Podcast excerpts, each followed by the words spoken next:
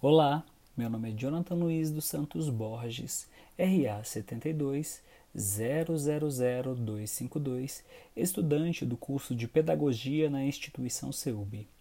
Este podcast é um trabalho da disciplina de Antropologia, Indivíduo, Alteridade e Pluralidade, que tem como objetivo verificar qual seria a melhor maneira, tendo como base a disciplina de Antropologia, de resolver ou atenuar a situação dos povos indígenas, pois pela primeira vez na abertura do diálogo interativo, a conselheira especial da ONU chamou a atenção para a gravidade da situação dos povos indígenas no Brasil. Algo até então inédito. É a primeira vez que o Brasil é diretamente citado em relação à prevenção do genocídio por uma representante da ONU. Recentemente, em Brasília, índios protestam contra medidas que dificultam demarcação de terras. Os manifestantes fazem parte dos acampamentos Luta pela Vida. De acordo com a reportagem apresentada por Carolina Cruz no site Globo.com, no dia 24 de 8 de 2021, os líderes do movimento disseram que o ato é pela garantia de seus direitos originários contra o marco temporal e denunciaram também o agravamento da violência. A pauta do marco temporal no Supremo Tribunal Federal é o julgamento de um recurso que pode ser aplicado em outros processos e que define os critérios para a demarcação de novas terras indígenas. Na prática, a Corte analisa se é válida a tese do marco temporal, na qual indígenas só podem reivindicar terras que ocupavam até 1988, data da promulgação da Constituição Federal. Apesar da notícia sobre o marco temporal no momento estar em evidência, podemos observar que o descaso e o esquecimento com os indígenas são antigos. A história do nosso país é manchada de sangue indígena desde os tempos da colonização. Segundo a FUNAI, a população indígena em 1500 era de aproximadamente 3 milhões de habitantes. No último censo do IBGE de 2010, o Brasil tinha 896,9 mil indígenas.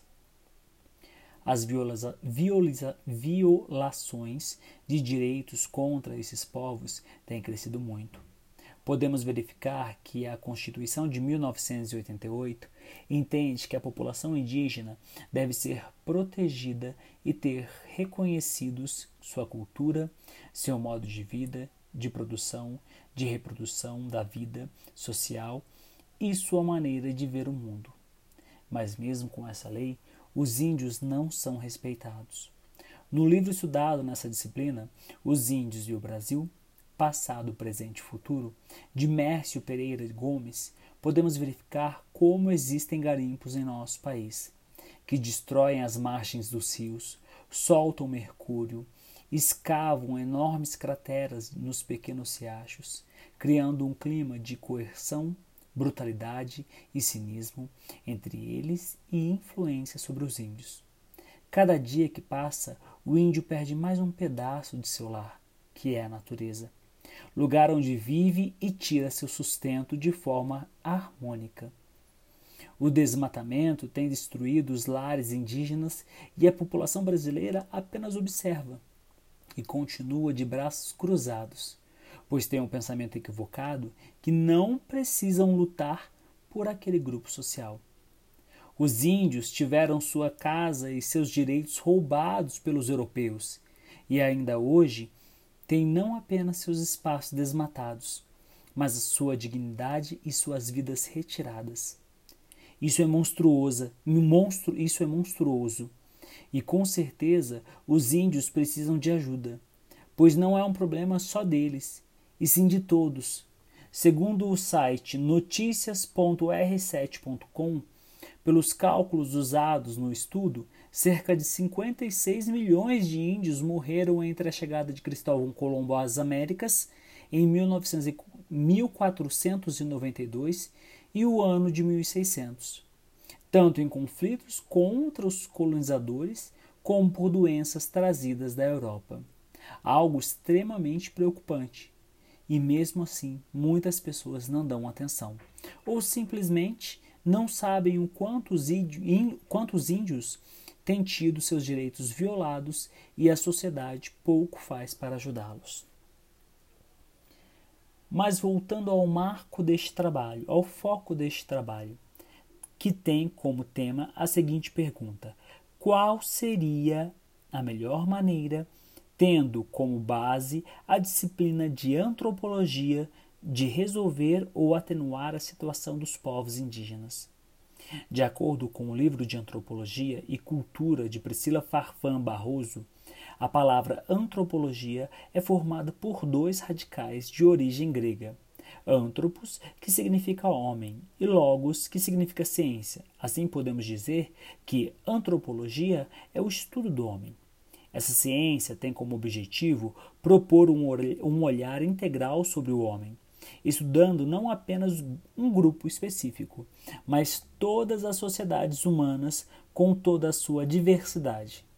Por meio dessa compreensão, fazer com que todos possam compreender que toda cultura é importante e assim procurando erradicar o pensamento etnocêntrico que é um dos grandes vilões que causa o aumento das mazelas humanas.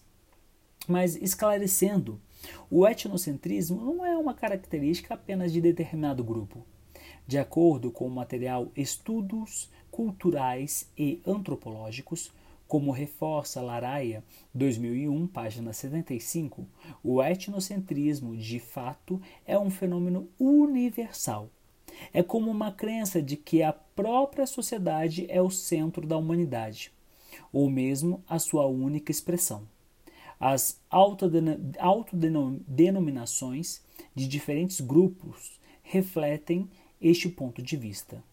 Os Cheyenne, índios das planícies norte-americanas, se autodenominavam os entes humanos. Os Acuaua, grupo tupi do sul do Pará, consideravam-se os homens. Os esquimós também se denominavam os homens, da mesma forma que Navarro se intitulavam o povo. Os australianos chamavam as roupas de peles de fantasmas, pois não acreditavam que os ingleses fossem, fossem parte da humanidade.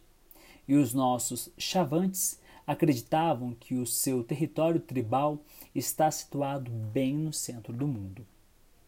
Vendo essa informação sobre o etnocentrismo, percebemos o quanto a antropologia é essencial para a evolução do ser humano, pois por meio dela é possível compreender a evolução da nossa sociedade, sua dinâmica cultural, identificar características de indivíduos ou de grupos de acordo com a região.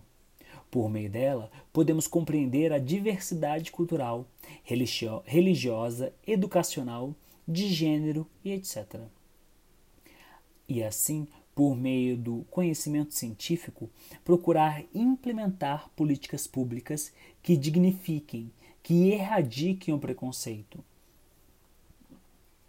A antropologia é um movimento epistemológico importante no pensamento científico, pois o homem deixa de se perceber como o centro da humanidade e passa a olhar o outro com respeito, buscando compreender as diferenças, conhecendo sua, suas habilidades e limitações. Estudar o modo como cada grupo habita o mundo e assim fazendo pensar sobre as possibilidades de viver em sociedade.